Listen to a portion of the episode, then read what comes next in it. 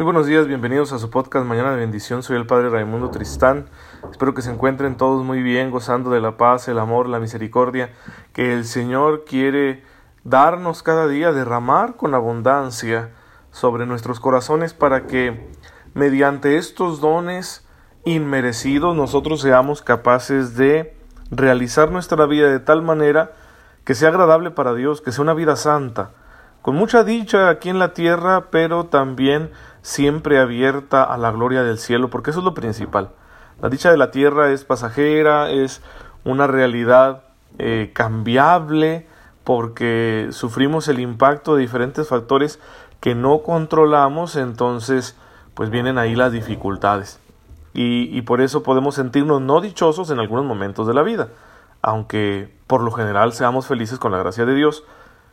Por eso siempre la visión futura de la promesa del Señor que nos está esperando en la gloria, pues también nos debe animar. No, no perderla de vista, porque esa no se va ni siquiera en los momentos más difíciles de la vida. Eh, nuevamente los dejé sin podcast, ¿verdad? Porque hice San Lunes. Ustedes saben estas dificultades que he tenido con la falta de sueño y bueno, ayer me dediqué a dormir en la mañana muy rico, un sueño muy reparador, me hacía falta, pero pues aquí estamos ya de nuevo para recomenzar.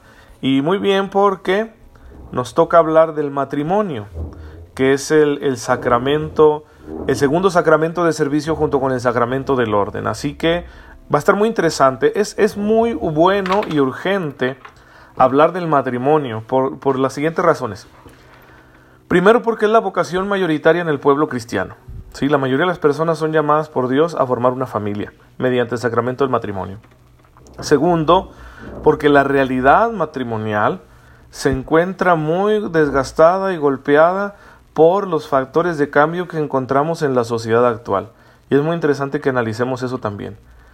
Y la tercera razón, no menos importante, de hecho yo diría la más importante, porque el matrimonio forma parte del plan de Dios, parte esencial, parte irrenunciable. Tanto que San Pablo, por ejemplo, en la carta a los Efesios, compara la unión de Cristo y de la Iglesia con un matrimonio. Une los dos misterios, sí, matrimonio entre hombre y mujer, unión de Cristo y la Iglesia, para San Pablo están íntimamente unidos.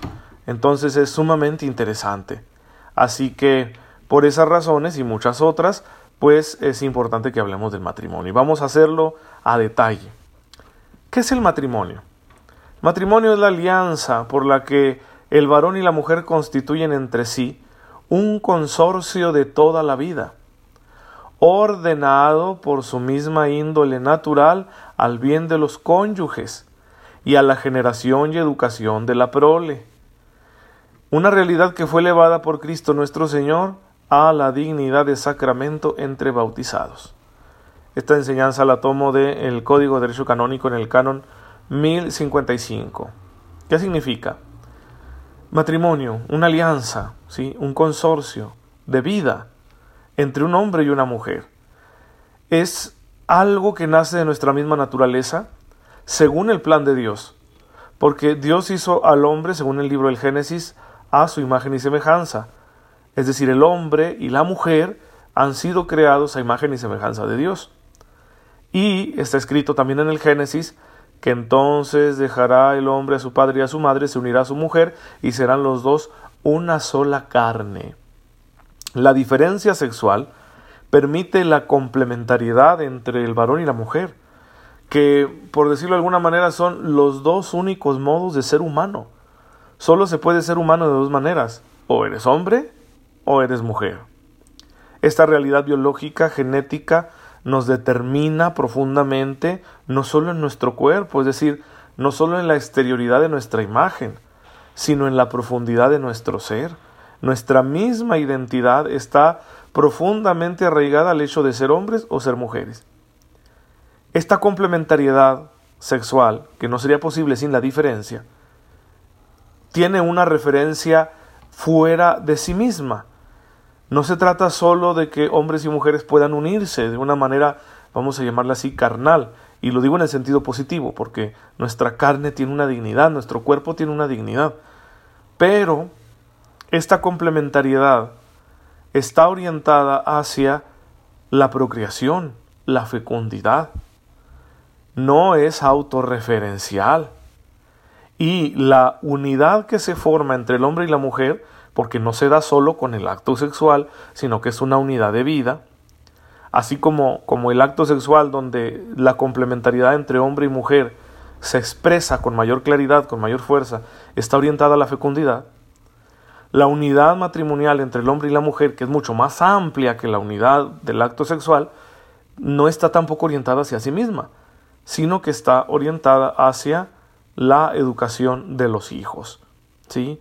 Entonces el matrimonio es un sacramento de servicio porque le da la gracia al varón y la mujer que quieren formar una familia de no vivir para sí mismos, sino de vivir para otros.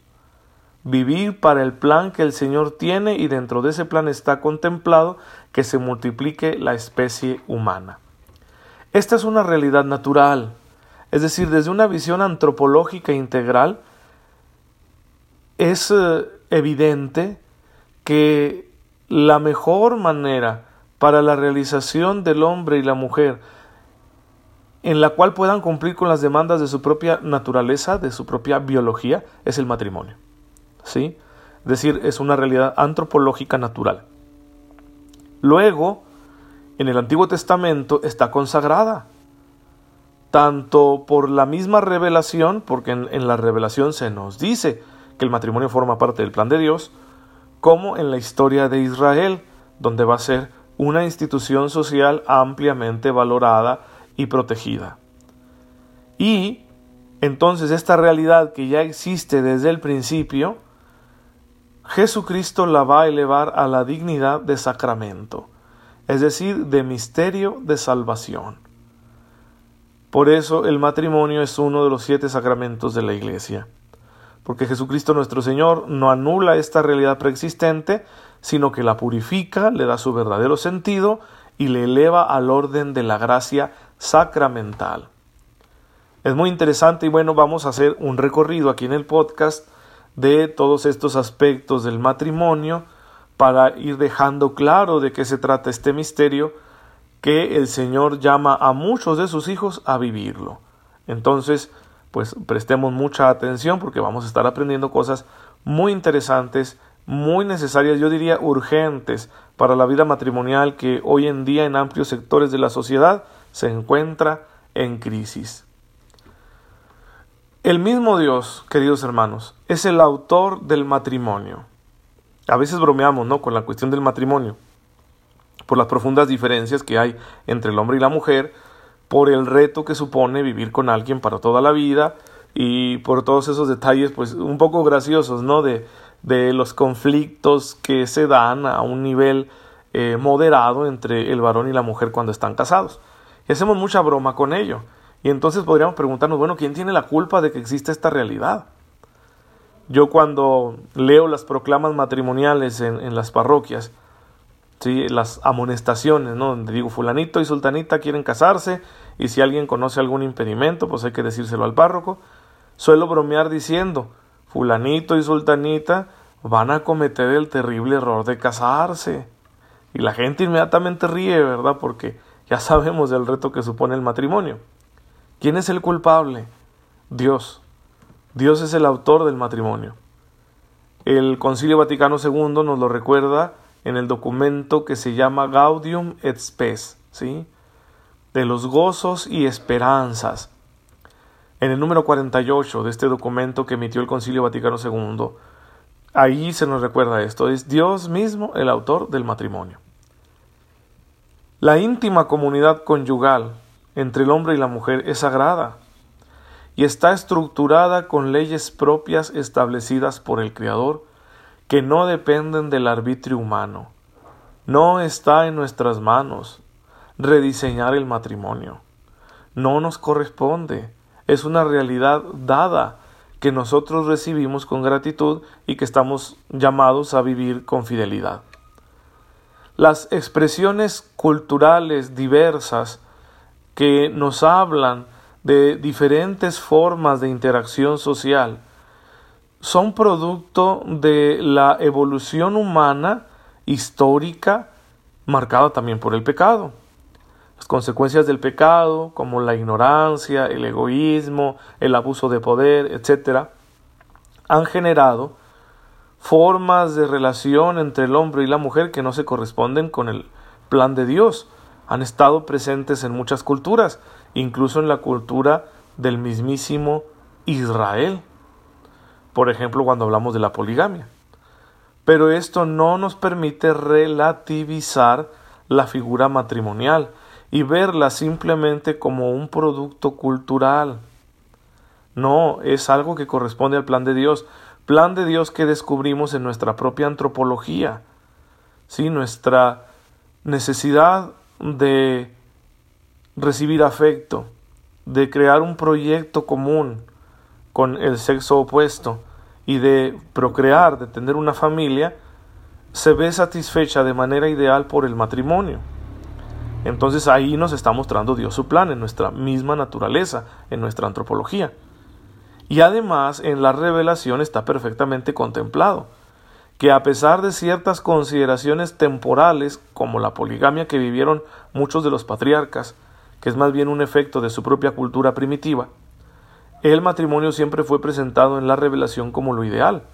Y Jesucristo va a ser muy claro en ese tema, especialmente en el capítulo 19 del Evangelio de San Mateo, donde va a dejar las cosas muy en claro. Ya lo estaremos estudiando más adelante. ¿Qué es lo que quiero decir con esto? Que podemos conocer de manera certera lo que es el matrimonio y no relativizarlo por el hecho de que a lo largo de la historia hayan existido otras formas de hacer familia o de interactuar socialmente o de establecer em, relaciones entre el hombre y la mujer. ¿No? O sea, esas variaciones culturales son más bien producto de nuestra ignorancia, de nuestro egoísmo, en pocas palabras, del pecado, y no pueden equipararse al matrimonio, el cual es una realidad sagrada, como acabamos de mencionar, establecida por el Creador con, sus propias leyes que no dependen de nuestro arbitrio, no dependen de nuestra decisión. Es importantísimo establecer esto porque si no, no tiene sentido todo lo demás que vamos a decir del matrimonio. Si tú eres una persona que cree que el matrimonio solo es una forma socialmente aceptada de relacionarse entre el hombre y la mujer para formar una familia, entre muchas otras, pues no tengo nada que decirte, no tenemos un terreno común para platicar porque no lo vamos a ver nosotros así, nosotros vamos a partir del enfoque de que el matrimonio, la unión entre un hombre y una mujer, es la que se corresponde con la voluntad divina, la situación ideal para poder formar una familia. Esto no significa ninguna discriminación a quienes viven en otras realidades por la causa que sea. Es simplemente mostrar la verdad según el plan de Dios. Y bueno, que esto contribuya a que los matrimonios, si tú que me estás escuchando estás casado, que los matrimonios se dispongan a generar una espiritualidad tal, una espiritualidad de tal solidez, que les ayude a vivir la realidad matrimonial como Dios quiere. Porque cada pareja cristiana debe acercarse al ideal lo más posible con la gracia de Dios. Y bueno, ojalá que estas reflexiones que vamos a estar haciendo pues le sirvan a todos los casados para que se dispongan a tener esa espiritualidad que contribuya a mejorar la relación matrimonial, a fomentar la unidad y la disposición a servir a los hijos. Así que, por eso les digo, va a estar muy interesante y ya saben que van a surgir muchas dudas porque cuando hablamos de matrimonio hablamos de muchos aspectos de la realidad humana que tienen implicaciones éticas, vamos a hablar del bien y del mal, y bueno, nos surgen dudas, ¿no? Pues se vale presentar las preguntas, ya saben que me pueden dejar un mensaje con sus dudas allí en la página de Facebook Padre Ray. Sí, manden un mensaje y diga, Padre, yo tengo esta duda, yo no entiendo esto, o por qué esto, o por qué lo otro, y con mucha humildad trataremos de responder a partir de la fe de la Iglesia. Padre, en esta mañana te bendecimos, porque para la multiplicación del género humano has querido que exista el matrimonio como una realidad sagrada, instituida por ti mismo para la felicidad del hombre y de la mujer. Ayúdanos, Señor, a valorarla y respetarla siempre, a promoverla y protegerla de tal manera que haya muchos matrimonios santos que puedan servir en tu iglesia. Por Jesucristo nuestro Señor. Amén. El Señor esté con ustedes. La bendición de Dios Todopoderoso, Padre, Hijo y Espíritu Santo, descienda sobre ustedes y los acompañe siempre. Muchas gracias por escucharme. Nos vemos mañana, si Dios lo permite.